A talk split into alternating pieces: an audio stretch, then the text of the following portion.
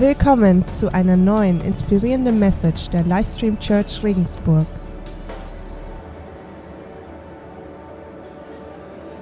Es ist schön, dass ihr da seid.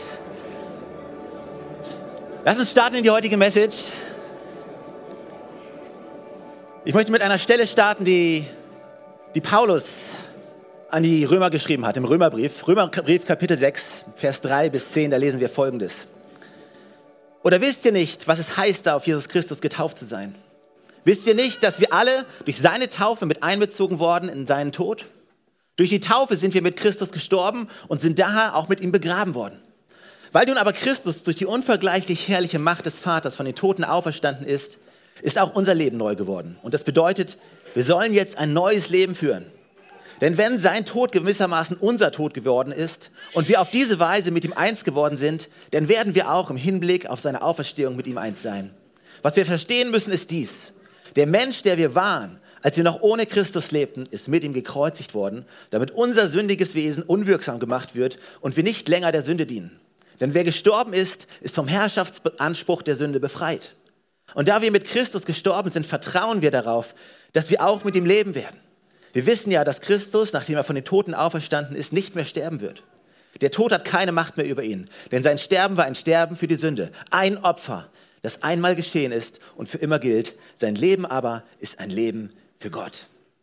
Jesus, wir danken dir heute Morgen, wir danken dir dafür, dass wir in diesem neuen Leben stehen können. Und ich bitte, dass du uns offene Ohren schenkst, dass wir einen neuen Blick auf das bekommen, was du für uns getan hast, auf das, was du dir für unser Leben wünschst. Und ich bitte dich, dass du unser Leben ist wie ein offenes Buch, in das du sprechen kannst. Denn wir wissen, deine Worte sind gut und deine Worte bringen Leben. Und wir bitten dich, dass du uns zeigst, wer du bist. In Jesu Namen.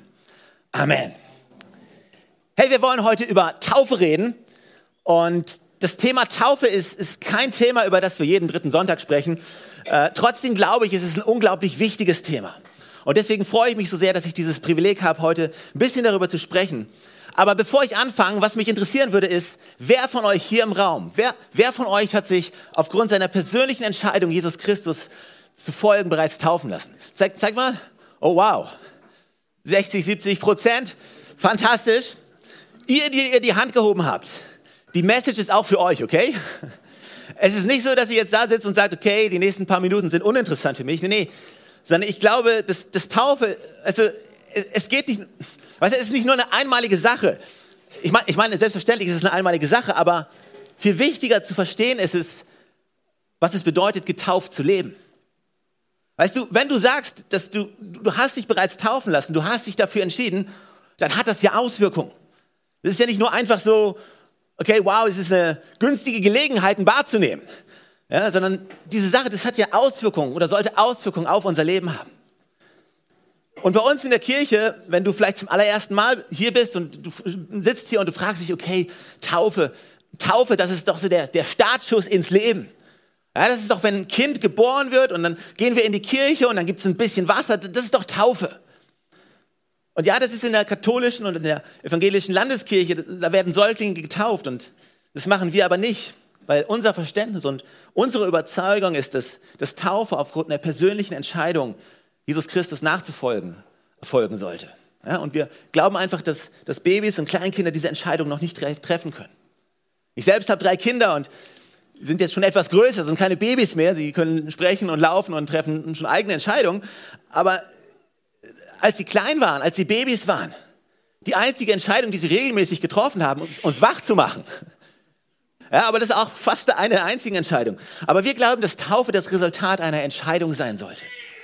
Also es ist nicht unbedingt dieser, dieses traditionell religiöse Fest, von dem wir sprechen, als vielmehr eine Entscheidung, wie wir unser Leben führen möchten. Und weißt du, Taufe im Neuen Testament ist ein Biggie. Ja, das ist das ist wirklich ein Thema. Fast jeder Autor hat dieses Thema aufgegriffen im Neuen Testament. Du findest es in den Evangelien bei Matthäus, Markus, Lukas, Johannes, in der Apostelgeschichte, die auch von Lukas geschrieben wurde. Paulus schreibt an verschiedene Gemeinden über dieses Thema. Petrus schreibt über die Taufe. Der Apostel Johannes schreibt über die Taufe. Der Hebräerbrief schreibt über die Taufe. Ja, egal wo du ins Neue Testament gehst, es ist ein Thema. Es ist wirklich ein Thema in der Bibel. Nur Jakobus und Judas sind die einzigen zwei, wo wir keine Referenz auf die Taufe finden. Also wir sehen eigentlich, dass Der Großteil des Neuen Testamentes ist durchzogen von diesem Thema Taufe. Und wenn wir uns anschauen, was die letzten Worte von Jesus waren, dann ist es extrem interessant, weil hier ist es, was Jesus sagt, Matthäus 29, 28, Vers 19, können wir es lesen. Er sagt, darum geht zu allen Völkern und macht die Menschen zu meinen Jüngern. Tauft sie auf den Namen des Vaters, des Sohnes und des Heiligen Geistes. Das ist eines der letzten Sachen, was Jesus sagt. Und weißt du, wenn wir uns dieses Wort Taufe, wenn wir das in der Bibel hören, dann geht es zurück auf dieses ursprüngliche Wort Baptizein. Ja, dieses griechische Wort und dieses Wort wurde benutzt für, für Untertauchen, für komplett bedecken. Wenn etwas komplett untergetaucht, komplett bedeckt ist, dann, dann hast du dieses Baby untergetaucht oder, oder eben getauft. Und das ist genau das, was Paulus beschrieben hat in Römer 6, was ich vorhin vorgelesen habe. Ja, wisst ihr nicht, dass ihr mit Christus gestorben seid? Wisst ihr nicht, was eure Taufe bedeutet? Ihr seid mit Jesus gestorben. Das bedeutet, weißt du, wenn wir jemanden taufen, dann tauchen wir ihn komplett unter Wasser, dass, dass die komplett bedeckt sind. Einfach nur, um dieses Symbol zu gewährleisten. Du bist mit Christus gestorben. Aber die gute Sache ist, die, die gute Nachricht ist, weißt du, wenn du dich überlegst, taufen zu lassen, Christus ist auch wieder auferstanden. Und du brauchst auch keine drei Tage warten. Ja, wir holen dich früher wieder raus. Das ist okay. Aber was, was passiert mit der Taufe? Die Bibel sagt, dass wir eine neue Schöpfung sind. Das Alte ist vergangen, etwas Neues ist geworden. Und Taufen ist ein Begriff, der unter anderem bei Gerbern benutzt wurde. Die Leute, die die Sachen gefärbt haben. Ja, die, die haben ein farbloses Stück Stoff, ein, Stück Leinen genommen, haben es in, in, Farbe, in Farbe getaucht und haben es wieder rausgeholt und es war komplett neu. Es war etwas komplett Neues. Es wird eine Sache rein und es wird eine andere Sache wieder rausgeholt. Es ist diese alte Schöpfung, dieser alte Mensch, der im Wasser bleibt und der neue Mensch, der wieder aufsteht. Aber für uns ist wichtig zu verstehen, also du kannst sagen, du kannst jetzt sagen, ja, okay, warum soll ich mich taufen lassen? Ja, letzten Endes ist es ja kein heiliges Wasser. Reicht denn Jesus nicht? Reicht das nicht, wenn ich mich für Jesus entschieden habe? Äh, da bin ich doch schon gerettet habe ich da nicht alles, was ich brauche? Ja, wir sagen doch immer, Jesus ist alles, was ich brauche. Und jetzt auf einmal sagen wir, Jesus und die Taufe ist alles, was ich brauche. Also was stimmt jetzt? Und es stimmt, es ist kein heiliges Wasser. Im Prinzip, ist, es kommt aus dem Wasserhahn, ja? Du, du kannst an Jesus glauben, ohne getauft zu sein. Und vielleicht machst du denn nicht viel aus Symbolen. Vielleicht sagst du, diese Symbole sind für mich so eher so was Religiöses und die Taufe ist ja letzten Endes ein Symbol. Also warum soll ich mich taufen lassen? Und warum hast du dich taufen lassen? Es einfach nur, weil wir gesagt haben, okay, nächste Woche ist Taufe, nächste Woche ist Taufe, lass dich taufen. Und dann eine Kleingruppe hat zu dir gesagt, komm, lass dich taufen. Und das hast du dich deswegen taufen lassen. Oder hast du verstanden, was dahinter steht? Was es bedeutet, sich taufen zu lassen? Es geht weniger darum, Christ zu werden, als es darum geht, sein Jünger zu werden. Die Bibel hat uns nie aufgetragen, Christen zu machen, Christen zu backen, sondern sie hat gesagt, wir sollen Jünger machen.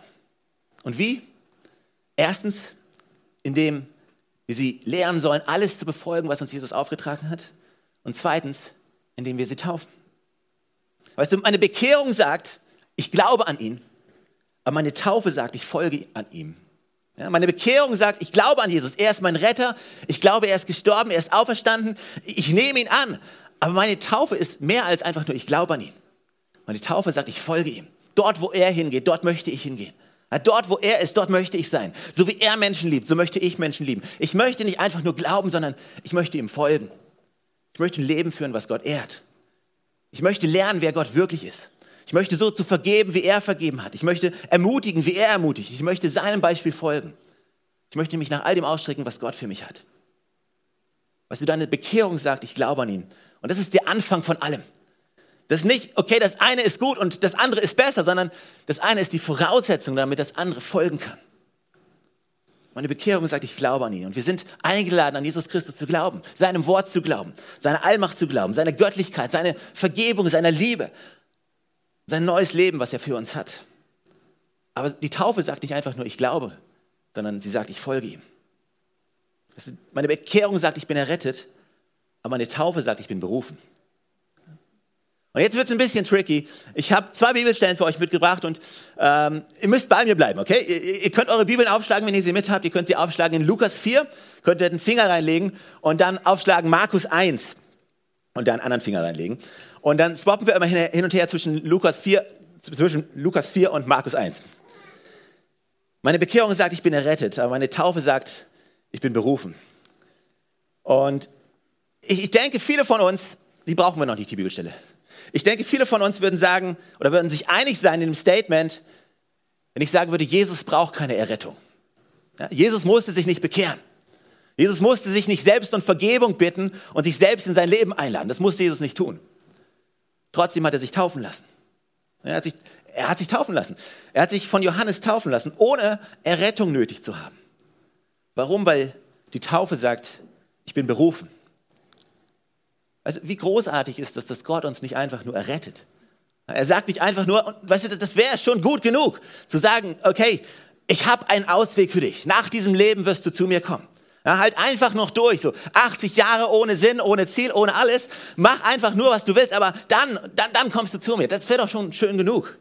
Aber Gott ist nicht nur so gut, uns zu retten, sondern er nimmt auch noch unser Leben. Er macht auch noch was draus. Er gibt ihm auch noch einen Sinn. Er gibt ihm auch noch eine Richtung. Er gebraucht uns noch. Und Gott ist verrückt gut, weißt du das? Und die Taufe sagt, ich bin nicht einfach nur rettet, ich bin berufen. Und es ist interessant, Jesus hat sich kurz vor seinem öffentlichen Wirken taufen lassen. Er kurz bevor er seine Berufung gelebt hat. Und was war die Berufung von Jesus? Was war sein Auftrag? Und das genau lesen wir in Lukas 4, ab Vers 14. Hier beschreibt es Lukas. Erfüllt mit der Kraft des Geistes kehrte Jesus nach Galiläa zurück. Bald sprach man in der ganzen Gegend von ihm. Er lehrte in den Synagogen und wurde von allen hoch geachtet. So kam Jesus auch nach Nazareth, wo er aufgewachsen war. Am Sabbat ging er, wie er es gewohnt war, in die Synagoge. Er stand auf, um aus der Schrift vorzulesen, und man reichte ihm die Buchrolle des Propheten Jesaja. Er rollte sie auf und las die Stelle. Und wisst ihr, das ist der Auftrag von Jesus. Das, das ist ein Auftrag zusammengefasst. Das ist, wo Jesus gesagt hat, okay, das ist die Sache, wozu ich gekommen bin. Und es ist folgendes. Der Geist des Herrn ruht auf mir, denn der Herr hat mich gesalbt. Er hat mich gesandt, mit dem Auftrag, den Armen die gute Botschaft zu bringen, den Gefangenen zu verkünden, dass sie frei sein sollen und den Blinden, dass sie sehen werden, den Unterdrückten die Freiheit zu bringen und ein Ja der Gnade des Herrn auszurufen.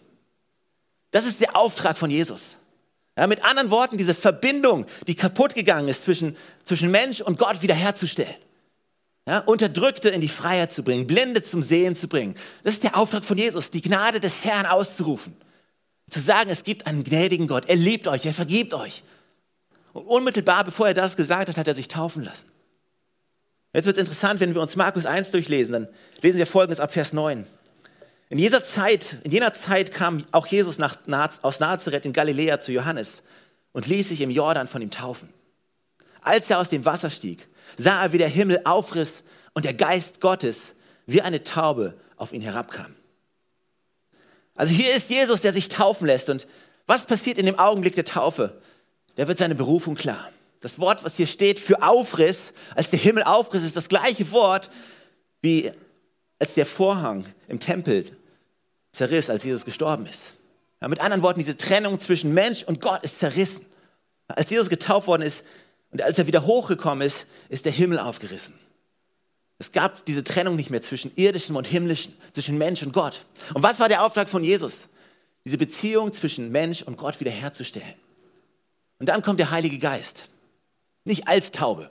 Der Heilige Geist ist kein Vogel, sondern wie eine Taube auf Jesus. In dem Augenblick, wo er sich taufen lässt, kommt dieses Symbol der Taube, Taube der Beziehung auf Jesus und erklärt, das ist deine Berufung. Dafür lebst du, um diese Beziehung wiederherzustellen, die kaputt gegangen ist. Denn wenn wir, wenn wir Jesus nachfolgen, wenn wir bekehrt sind, dann, dann leben wir errettet, aber wenn wir getauft sind, dann leben wir berufen. Wenn wir bekehrt sind, meine Bekehrung sagt, er ist mein. Aber meine Taufe sagt, ich bin sein. Also ich bin getauft auf seinen Namen. Ich bin getauft im Namen des Vaters, des Sohnes und des Heiligen Geistes. Was bedeutet das? Das bedeutet, dass ich mich völlig mit Gott identifiziert habe. Dass ich seinen Namen trage. Weißt du, wenn ich mich bekehre, dann sage ich, okay Gott, Gott, du bist mein Retter, Gott, du bist mein Versorger, Gott, du bist mein. Und weißt du, wie gut ist es, das zu sagen? Gott, du bist mein. Gott, du bist in meinem Leben. Er ist mein Gott. Er hält mich, er vergibt mich, er versorgt mich, er ist mein Gott. Ich identifiziere mich völlig mit dem, indem ich, mich, indem ich diese Entscheidung getroffen habe. Aber weißt du, ganz im Ernst, es ist, es ist relativ simpel, sich mit etwas Größerem zu identifizieren. Oder? Ich meine, es ist relativ simpel zu sagen, hey, Gott ist auf meiner Seite. Easy. Es ist immer, immer ein, weißt du, ich habe noch von keinem, von keinem gehört, dass jemand gesagt hat, hey, hör, hey, hör, pass auf, ich hör, hol gleich meinen kleinen Bruder. Passiert nicht. Du, du sagst, du holst immer deinen großen Bruder. Ja? Du holst deine Eltern. Ich hol den, ich hol jenen. Du holst, es ist, es ist, es ist viel leichter, sich mit jemandem zu identifizieren, der größer ist als du. Aber was passiert bei der Taufe? Was passiert bei der Taufe? Was war der Satz, den Jesus gehört hat, als er getauft worden war? Du bist mein geliebter Sohn. Bei der Taufe identifizierst du dich nicht mit Gott, sondern Gott identifiziert sich mit dir, weil in dem Augenblick, wo du seinen Namen trägst, trägt er deinen. Ja, du hast den gleichen Namen wie Gott. Du trägst seinen Nachnamen. Vielleicht noch nicht so lange wie er, aber du trägst ihn. Meine Tochter, sie trägt meinen Namen und ich trage ihren. Wir identifizieren uns miteinander, wir identifizieren uns mit unserer Familie. Gott ist nicht länger nur dein, sondern wenn du dich taufen hast lassen, dann, dann bist du sein. Dann gehörst du ihm. Er hält dich fest in seiner Hand. Du bist mein geliebtes Kind. Er ist nicht nur dein Retter, er ist nicht nur dein Gott, er ist nicht nur dein Versorger, er ist nicht nur dein Vater, sondern du bist sein Kind. Und wir müssen verstehen, was das bedeutet. Ich weiß, ich bin nicht nur auf seiner Seite, sondern er ist auf meiner Seite. Ja, meine Bekehrung sagt, er ist mein. Und, und wie wichtig ist das sagen zu können. Aber meine Taufe sagt, ich bin sein. Und vielleicht, wenn du jetzt zugehört hast, bist du an einem Punkt, wo du sagst, ja, Moment, Stefan, das, das macht überhaupt keinen Sinn. Ich, ich hoffe, dass du an diesem Punkt bist, wo du sagst, Stefan, das ist alles schön und gut, aber für mich, all das macht nicht so wirklich Sinn. Und weißt du, das ist ein Punkt, der relativ schwierig ist, weil das lässt sich gut predigen. Das lässt sich jetzt so schön sagen, aber wie kann jemand Christ sein, ohne Jünger zu sein? Ja, wie kann jemand errettet sein, ohne berufen zu sein? Wie kann jemand auf Gottes Seite sein, ohne ihm zu gehören? Wie kann jemand durch ihn leben, ohne für ihn zu leben? Wie kann jemand bekehrt sein, ohne sich taufen zu lassen? Das macht keinen Sinn. Es gehört zusammen. Das sind wie zwei Seiten der gleichen Medaille. Das ist wie, wie, wie Starsky und Hutch, ja? wie Pocker und Hunters. Das ist wie Bud Spencer und Terence Hill. Das funktioniert nur zusammen. Taufe und Bekehrung sind eine Sache. Wenn wir das Neue Testament uns anschauen, da gab es keine zwei unterschiedlichen Ereignisse. Das war ein und dieselbe Sache. Und ich habe dir vorhin die Frage gestellt, warum solltest du dich taufen lassen?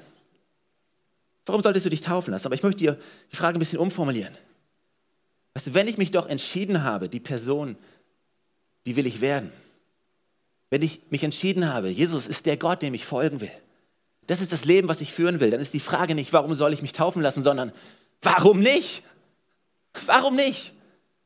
Es gibt keinen Grund. Also die Bibel ist voll davon, von Geschichten. Und es, es gibt diese eine Geschichte in der Apostelgeschichte, die finde ich klasse. Ich werde sie gleich vorlesen. Und die Apostelgeschichte ist ein, ist ein Buch in der Bibel, wo sehr viele Wunder passiert sind. Nicht nur in der Apostelgeschichte. Die Bibel ist überall, in der Bibel sind Wunder passiert, aber die Apostelgeschichte spricht davon, wie die, wie die Kirche entstanden ist, wie die Kirche gegründet worden ist. Und sie ist die Fortsetzung vom Lukas-Evangelium. Und Lukas beschreibt, was in einzelnen Städten passiert ist, was in einzelnen Kirchen passiert ist, in Gemeinden, in den Communities. Und er beschreibt großartige Dinge, wie, wie Petrus zum Beispiel jemanden namens Cornelius kennengelernt hat. Und auf einmal der Zugang nicht nur für Juden in die Gemeinde zulässig war, sondern auch für die, die keine Juden sind. Und das ist ein Schlüsselerlebnis schlechthin. Und das ist der Grund, warum du und ich heute hier sitzen, weil Petrus mit Cornelius zu Abend gegessen hat. Das ist der einzige Grund, warum wir jetzt hier sitzen. Und die Bibel ist voll von solchen Schlüsselgeschichten. Apostelgeschichte ist voll von Schlüsselgeschichten für uns als Kirche. Und einer der Diakone von dieser ersten, einer der ersten Gemeinden, er hieß Philippus. Und Philippus war Star Trek-Fan, ja. Er war die einzige Person, die jemals gebeamt worden ist.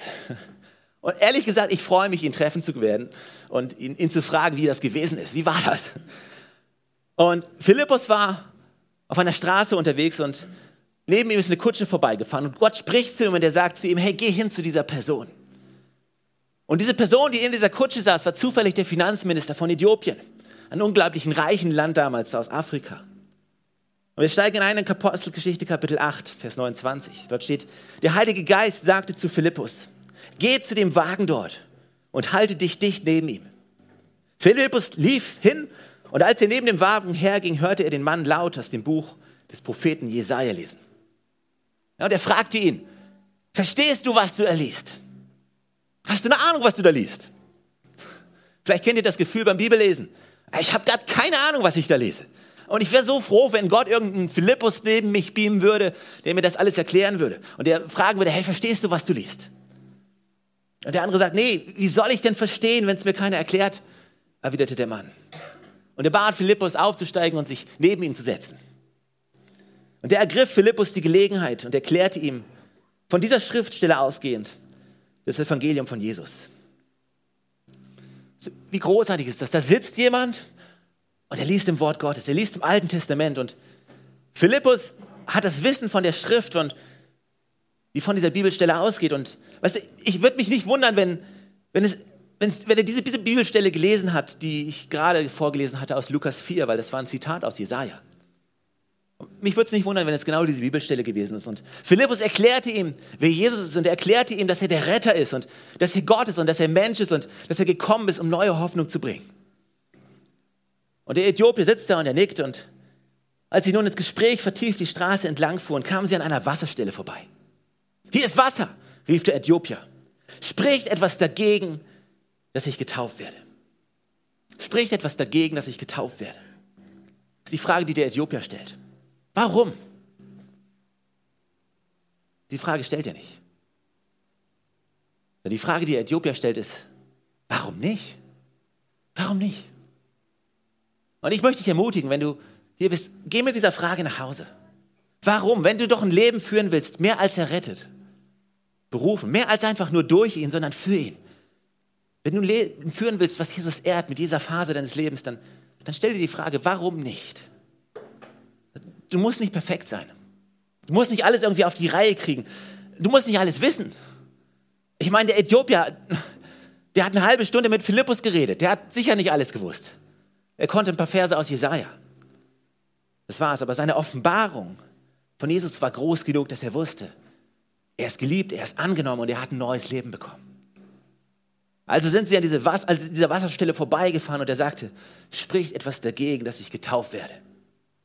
Und Philippus sagt, überhaupt nichts, gar nichts. Hey, komm runter von deiner Kutsche, komm runter von deinem Gaul, ins Wasser mit dir und ich taufe dich gerade hier und jetzt im Namen des Vaters, des Sohnes und des Heiligen Geistes. Und er nimmt ihn nach unten und er nimmt ihn nach oben.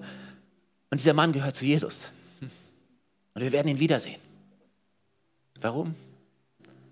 Weil wir errettet worden sind, weil wir aus dem Herrschaftsbereich, wie Paulus es sagt, der Sünde entrissen worden sind. Und so wie wir mit Christus gestorben sind, werden wir auch mit ihm wieder auferstehen. Amen. Und lass uns zusammen aufstehen. Das Team kann kommen. Wisst ihr, ich habe gesagt am Anfang, dass es nicht nur darauf ankommt, getauft zu sein, sondern getauft zu leben. Und Jesus hat sich taufen lassen und er hat ein Leben gelebt, was, was ohne Sünde war. Und trotzdem hat er sich kreuzigen lassen, ist gestorben für dich und mich, für meine Schuld und für deine Schuld. Weil wir es selbst aus eigener Kraft niemals leisten können, zu Gott zu kommen. Du kannst versuchen, moralisch perfektes Leben zu führen. Und du wirst schnell feststellen, dass du es nicht schaffen wirst, diesem Maßstab von Jesus gerecht zu werden.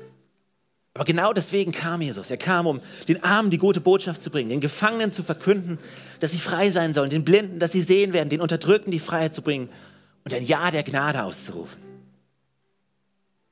Weißt du, Gott interessiert sich nicht dafür, ob du Kirchenmitglied bist, ob du regelmäßig in die Kirche gehst, ob du der Kirche Geld gibst, ob du ein netter Mensch bist, ob du wichtige Bibelstellen auswendig zitieren kannst ob du im Religions-, im Kommunionsunterricht aufgepasst hast. Die Frage, auf die alles ankommt, die Frage, die du einmal beantworten musst, ist, wer ist Jesus für dich?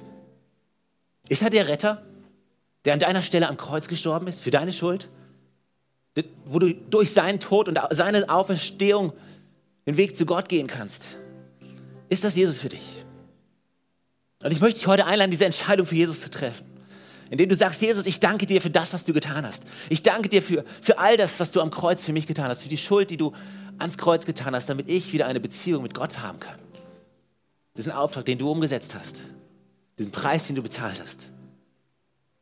Und wir werden gleich zusammen ein Gebet beten und es ist, es ist die Einladung von uns an dich, dass du diese Worte nimmst und sie zu deinen Worten machst, dass du sagst, Jesus, ich, ich bin nicht gut genug. Jesus, ich weiß nicht alles. Ich habe ich hab nicht wirklich den Durchblick, aber wenn das stimmt, dass du mich liebst, wenn das stimmt, dass du Gott bist, wenn das stimmt, dass du am Kreuz gestorben bist, dann möchte ich dein Kind sein. Und wisst ihr, diese, eine Entscheidung, die wir, die wir jede Woche anbieten, weil es das Geschenk ist, was, was Jesus jedem Einzelnen macht. Es ist, es ist der Grund, weshalb wir jede, jede Woche als Gemeinde zusammenkommen, um, um, Jesus, um Jesus zu feiern. Und um Leuten zu zeigen, die es noch nicht kennen, dass es einen Retter gibt, der sie liebt, dass es einen Gott gibt, der sie liebt. Dass du nicht alleine unterwegs sein musst, sondern dass Jesus die Einladung ausspricht, mit ihm zusammen dieses Leben zu leben. Ein Leben, das sich lohnt. Lass uns zusammen beten.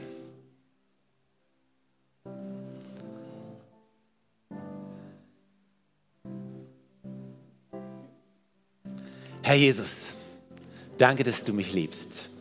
Danke, dass du am Kreuz für mich gestorben bist und wieder auferstanden bist. Danke, dass du mich so annimmst, wie ich bin. Bitte vergib mir alle Schuld und komm in mein Herz. Sei mein Gott, sei mein Herr und mein Retter. Ab heute folge ich dir nach für den Rest meines Lebens. Im Namen von Jesus Christus. Amen.